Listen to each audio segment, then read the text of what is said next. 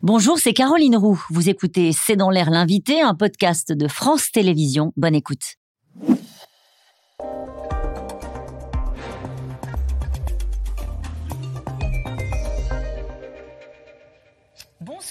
Toutes et à tous, bienvenue dans C'est dans l'air. Je reçois aujourd'hui Jacques Attali, bonsoir. Merci d'avoir accepté cette invitation. Vous êtes écrivain, économiste et vous publiez Le Monde mode d'emploi. Comprendre, prévoir, agir et protéger chez Flammarion. Alors dans ce livre, vous faites un plaidoyer pour ce que vous appelez l'économie de vie, une autre croissance pour éviter euh, aussi les grands périls qui nous attendent, la menace climatique, euh, l'hyper-conflit et l'artificialisation. On va en parler dans un instant. Je voudrais qu'on vienne sur l'actualité économique. Naturellement, ça vous intéresse, la France a finalement échappé à sa dégradation, la dégradation de sa note par l'agence Standard Poor's. Le ministre de l'économie a promis un rétablissement des comptes publics, donc le pire a été évité. Euh, la, note a été baissée par une agence, pas baissée par l'autre. Euh, ça, veut dire qu'on est sous surveillance. Mmh. ça veut dire qu'on est sous surveillance dans une situation très catastrophique notre, notre endettement extérieur est épouvantable, notre endettement privé et public est épouvantable, notre commerce extérieur est catastrophique. Hein. on est le seul pays d'Europe à avoir à la fois un déficit extérieur et un déficit intérieur. C'est l'inverse de ce que nous dit le gouvernement, Jacques Attali. Je sais que ça ne vous surprend pas, mais on nous dit qu'on est un pays très attractif, que ça va très bien sur le front de l'emploi et qu'au final, on a des perspectives de redressement des finances publiques en 2027. Ceci est aussi vrai. 2027, d'abord, c'est très loin. Mm. Euh, ceci est aussi vrai l'emploi s'est beaucoup amélioré, on est attractif. Il faut relativiser notre attraction. On est premier dans l'attraction, mais on est premier en nombre, pas en volume. C'est-à-dire. Mais ça change quoi? Ben, On est premier en nombre d'investissements. Mais le total du volume des investissements, on n'est que troisième ou quatrième. Il faut quand même mm. remettre les choses à leur place. Mais il est vrai qu'on a, on a, on a beaucoup de secteurs d'amélioration, mais le, plus inquiétant, la, la, matrice de tout ça, c'est la désindustrialisation euh, à la fois dans son contenu et dans sa, réalité, qui, qui, fait que si on n'a pas d'industrie, on est obligé d'importer. Donc quand on n'a pas d'industrie, non seulement on n'a pas les emplois, la technologie, etc., mais on a un déficit extérieur. Jacques Attali, la dette, 3 000 milliards de dettes. Euh, au fond, on est entré dans un moment où euh, c'était celui de l'argent magique. On avait l'impression qu'il n'y avait plus de contraintes budgétaires sur, euh, qui, empêchaient au fond de continuer à dépenser. Pourquoi vous dites euh, on est sous surveillance et pourquoi on devrait s'alarmer de la situation des, des, finances françaises? D'abord, ça dépend de quelle dette on parle. Si c'est une dette pour continuer à survivre, disons comme un particulier qui fait un endettement à la consommation, c'est catastrophique. Par contre, si c'est une dette pour investir sur l'éducation, sur la santé, sur ce que j'appelle l'économie de, l'économie de la vie, c'est très bien. Mais euh, malheureusement, ce n'est pas une dette sur l'économie de la vie, c'est une dette sur la consommation, c'est une dette de procrastination.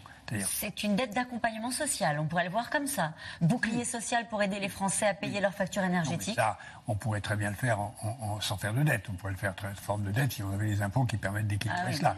Pas ça. Ça, c'est tabou, les impôts. Non, mais les transferts n'ont rien à voir avec la dette. La, dette, c'est lié à la façon de financer, ou plutôt de ne pas financer toutes ces, tous ces euh, cadeaux ou ces transferts justes qui sont nécessaires pour, beaucoup de gens.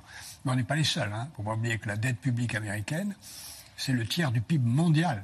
C'est des chiffres faramineux. Tout, tout, le monde entier vit à crédit, tout simplement parce qu'on euh, n'a pas le courage de prendre les décisions qui s'imposent pour faire le grand virage que notre... Mais en quoi c'est une prise de risque? De vivre à crédit comme le font les Américains, comme le font une partie des Européens, dont surtout la France? C'est une prise de risque si on n'est pas euh, en train d'investir dans les secteurs d'avenir. Ce qui est le cas. On n'est pas en train d'investir ni dans la santé, ni dans l'éducation, ni dans les technologies qui vont faire l'avenir, encore une fois celle de mhm. l'économie de la vie. C'est une prise de risque quand on n'a pas une banque centrale aussi forte, aussi solide que la Banque centrale américaine. Et pourquoi la Banque centrale américaine est très forte? Tout simplement parce qu'elle s'appuie sur une armée.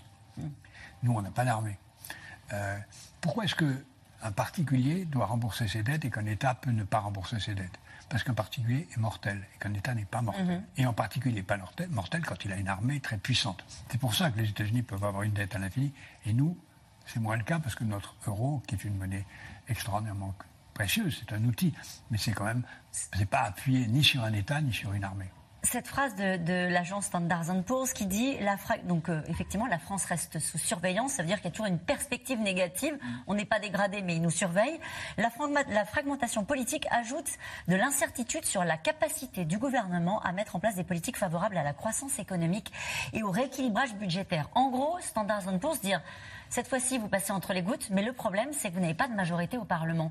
Euh, cette instabilité politique-là, c'est une source d'inquiétude. Sans doute. En fait, ce que, ce que dit la note, c'est on pense que vous êtes capable de rembourser la dette, mais on n'est pas sûr. On n'en est pas sûr. Et pour rembourser la dette, il y a trois moyens dans l'histoire. J'avais écrit une histoire de la dette, il y a trois moyens, il n'y en a pas quatre.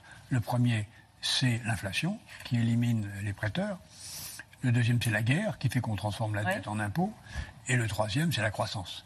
Et euh, ben, aujourd'hui, euh, la croissance n'est pas là si elle était là, on aurait une certitude de pouvoir rembourser. C'est ça que, c'est pour ça qu'on est sous surveillance. Est-ce qu'on va être capable de rétablir une certaine croissance? Hmm. encore pas n'importe laquelle, parce qu'il ne faut pas que ce soit une croissance qui aggrave les conditions du, hmm. climat, de l'artificialité. Mais, quand, le ministre de l'économie, euh, euh, dans le journal du dimanche, dit en gros tout va bien, euh, en 2027 nous reviendrons à l'équilibre, 3% de déficit public, 108% du PIB. Euh, vous disiez 2027, c'est loin, c'est du volontarisme politique. Il a raison d'être dans son rôle, il ne peut pas dire autre chose. C'est du volontarisme politique. Il pourrait peut-être, puisqu'il y a quatre ans sans élection, être un peu plus alarmiste et volontariste en disant euh, c'est difficile, on n'est pas sûr d'y arriver, j'ai besoin de tout, il faut faire un effort. Euh, un peu plus de lucidité est possible quand on est dans une situation politique où pendant quatre ans il n'y a pas d'élection. Hmm. Vous parlez dans votre livre des grandes mutations qui nous attendent, je le disais à l'instant, donc euh, la menace climatique naturellement, l'hyperconflit et l'artificialisation. sur, le, sur la menace climatique, je voudrais vous renvoyer au rapport de Jean Pisani-Ferry qui dit ce qui nous attend c'est un choc économique qui va coûter des milliards de 60 à 70 milliards d'euros par an sur trois ans. Et il dit qu'il faut augmenter l'impôt. Euh, quel regard vous portez là-dessus? Alors que dans votre livre, c'est intéressant puisque les économistes en prennent pour leur grade. Vous expliquez en gros qu'ils se sont globalement toujours euh, trompés et que la, théorie économique n'est pas une théorie loin de, sciences dures comme les mathématiques ou la physique. Oui. Euh, alors là, il y a beaucoup de sujets que vous évoquez en même temps. Je, pense que c'est utile de dire qu'il faut faire beaucoup sur le climat. Oui. D'abord, c'est vrai mondialement, puisque la France est 3% du PIB mondial, elle tout seule ne pourra rien changer, mais il faut le faire. Mais ce n'est pas le seul sujet. Imaginez qu'on mette tout le paquet sur l'amélioration du climat et mmh. que pour ça, on sacrifie la santé, l'éducation, ce serait un désastre. Donc c'est pour ça que j'incite beaucoup sur le fait qu'il faut prendre l'ensemble. Climat, santé, éducation, alimentation saine, tous les secteurs de l'économie de la vie. Il faut prendre ça comme un paquet ne pas se centrer sur un seul. Et ça, ça exige beaucoup d'investissement. Mais surtout ça, il faut changer totalement l'agriculture, il faut changer totalement le, recyclage de l'eau. Enfin, il y a des, mutations énormes pour modifier la. Mutations énormes qui coûtent cher aussi, c'est ce que dit Jean Pisani-Ferry. Mais, pas mais pas seulement sur, la, sur la, le climat. Le climat.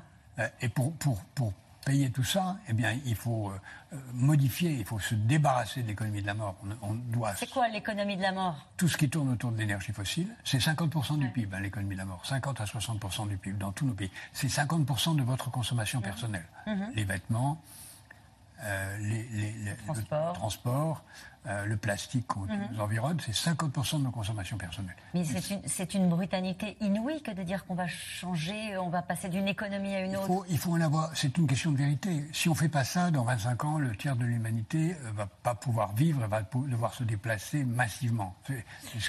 il y a une solution à tous ces problèmes. La solution existe, elle est dans cette mutation, ce que j'appelle le grand virage. Mais il faut le faire. Si on Mais le, le grand virage à Catali, il faut le faire avec les Français.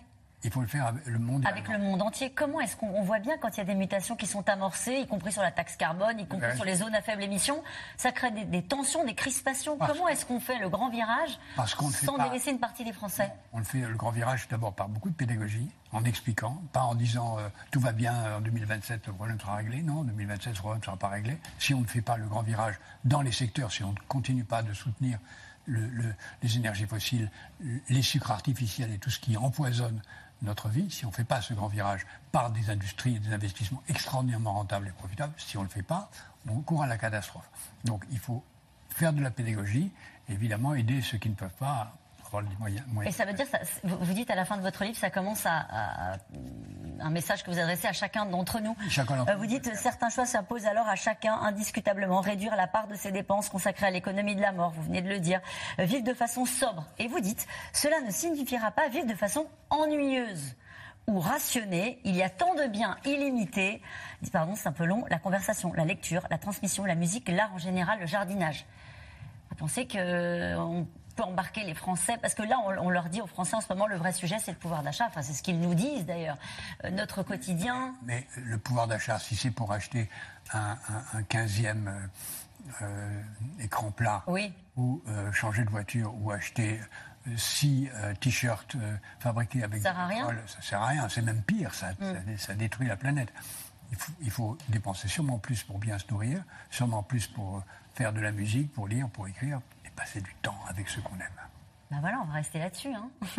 on va passer du temps aussi avec ceux qu'on aime dans un instant, puisqu'on va retrouver les experts de C'est dans l'air. Je rappelle votre livre Le Monde, mode d'emploi, comprendre, prévoir, agir, protéger aux éditions Flammarion. Merci beaucoup Jacques Attali d'avoir été mon invité. À tout de suite.